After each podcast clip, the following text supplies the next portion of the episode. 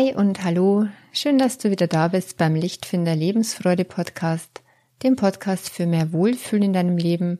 Und heute geht's ums Thema Beziehungen, denn die sind ja ganz entscheidend dafür, dass wir uns wohlfühlen in unserem Leben. Und wenn wir da zu wenig Liebe erfahren oder sogar Lieblosigkeit erfahren, dann ist einiges im Argen. Ich bin Kerstin Bulligan, psychologische Beraterin und Coach für inneren Frieden und mehr Lebensfreude. Und jetzt geht es auch schon los mit der heutigen Folge, wo ich dir einen Ausschnitt gebe oder einen Einblick gebe aus meinem Paar-Coaching.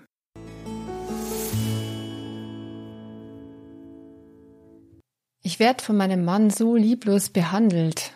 Kalt ist er immer wieder, abweisend und schweigsam, sagte die Klientin. Ich nenne sie mal Johanna. Johanna ist hilfesuchend zu mir gekommen Sie bräuchten dringend eine Paarberatung.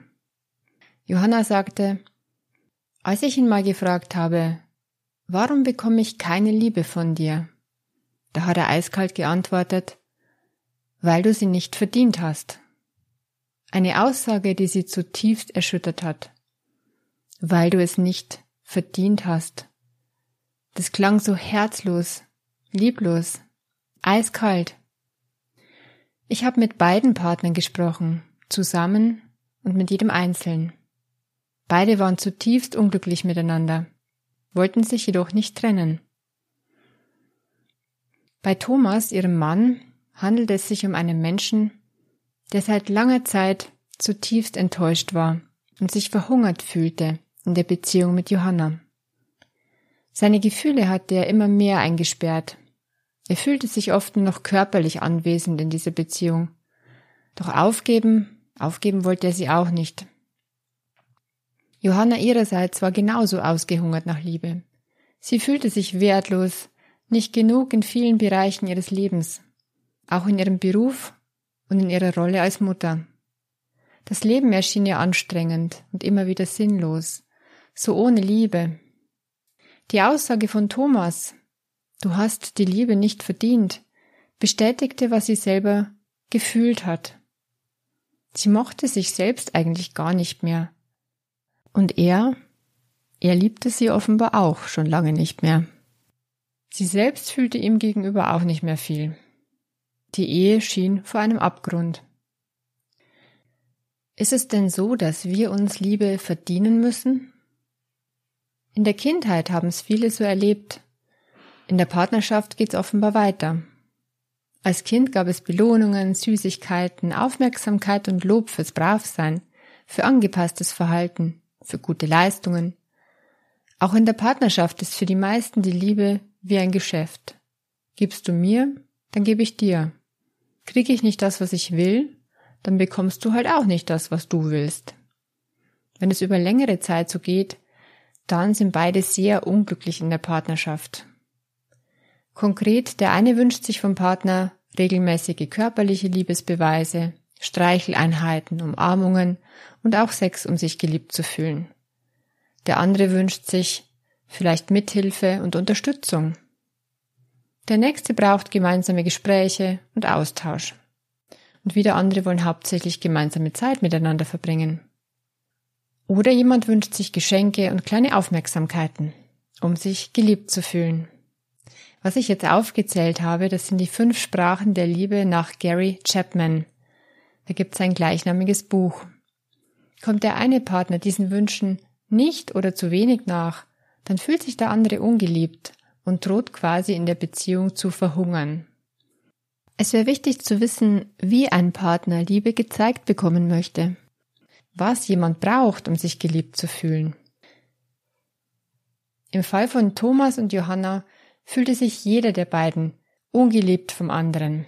Und deshalb verhielten sie sich immer liebloser zueinander, denn das Herz muss ja geschützt werden vor noch mehr Verletzungen. Es kam in den Gesprächen heraus, dass die beiden offenbar verschiedene Sprachen der Liebe sprachen. Das heißt, jeder hätte eigentlich was anderes gebraucht, um sich geliebt zu fühlen. So hatte Johanna zum Beispiel nicht erkannt, dass die ständige Arbeit ihres Mannes in Haus und Garten seine Art war, der Familie Liebe zu zeigen. Alles wurde sofort repariert. Wenn sie seine Hilfe brauchte, war er meist gleich da. Er hätte sich von ihr Ähnliches gewünscht. Johanna war das Handwerkliche eigentlich nicht so wichtig. Gerne hätte sie Arbeiter beauftragt, Geld dafür bezahlt und die Zeit mit ihrem Mann inzwischen genutzt und gemeinsam etwas unternommen. Sie wünschte sich nichts sehnlicher als mehr Zweisamkeit. Und außerdem sehnte sie sich nach Anerkennung und Wertschätzung für ihre Arbeit und auch einfach nur für ihr So-Sein als seine Frau.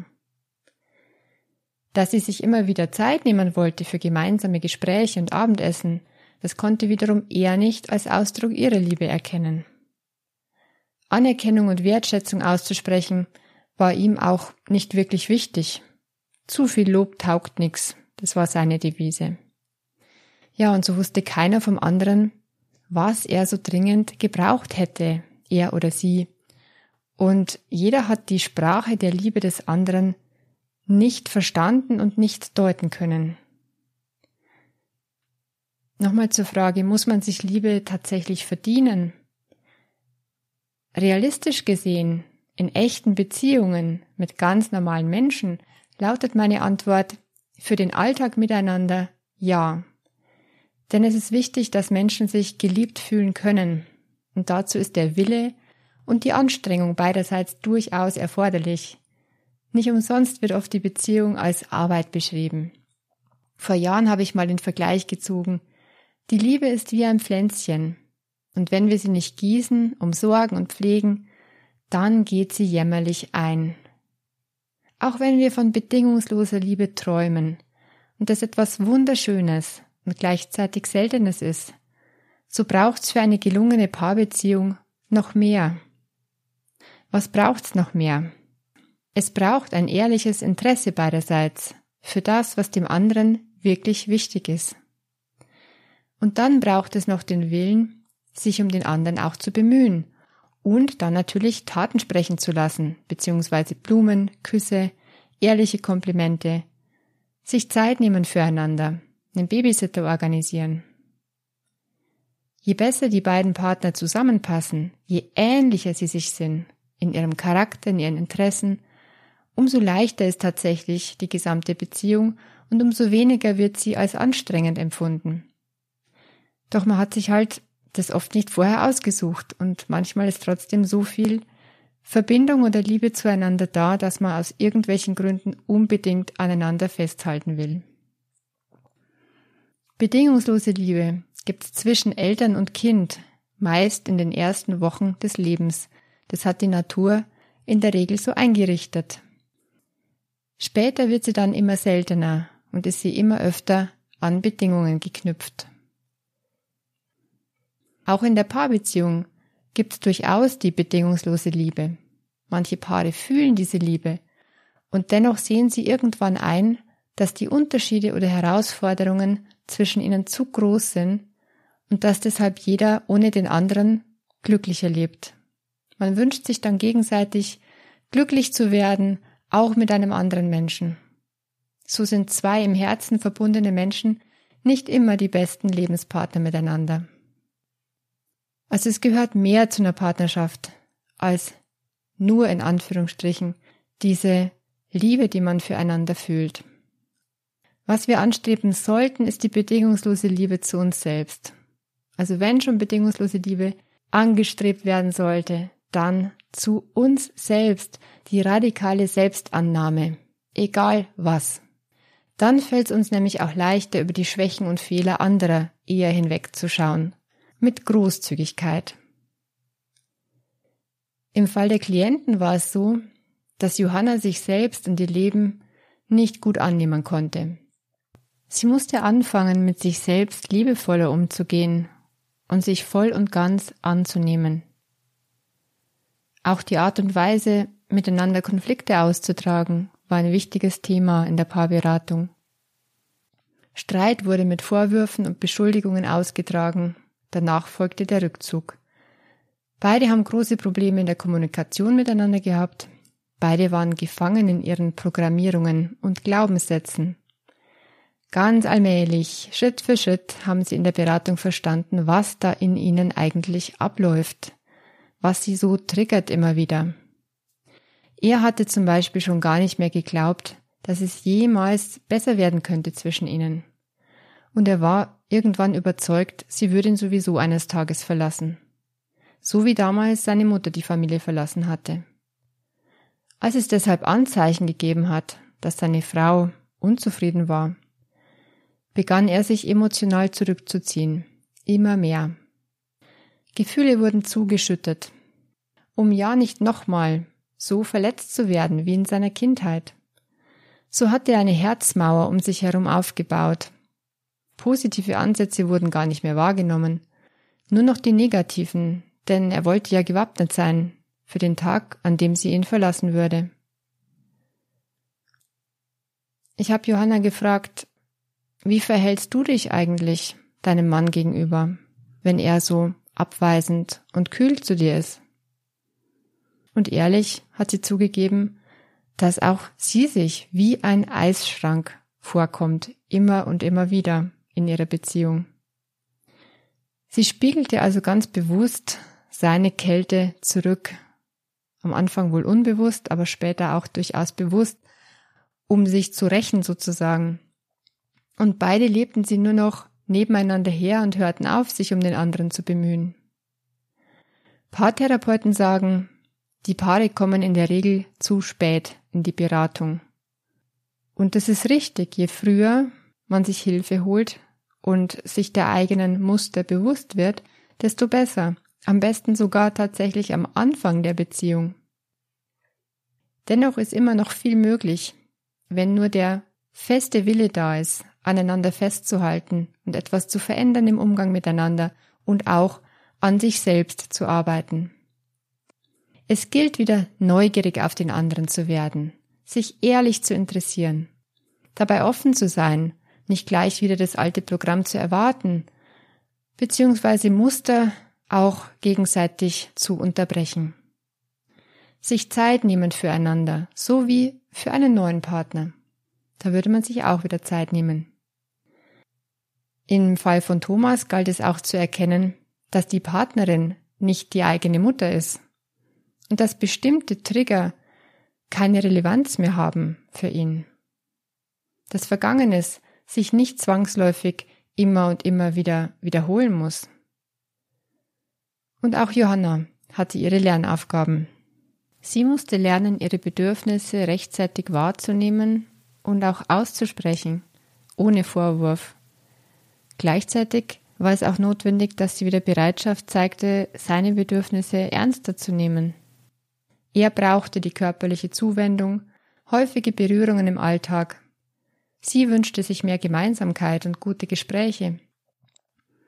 Schlüssel zur Veränderung für beide waren dann regelmäßig gemeinsame Zwiegespräche zu Hause bei ihnen auf der Couch und regelmäßige Einzel- und Paarsitzungen über ein halbes Jahr.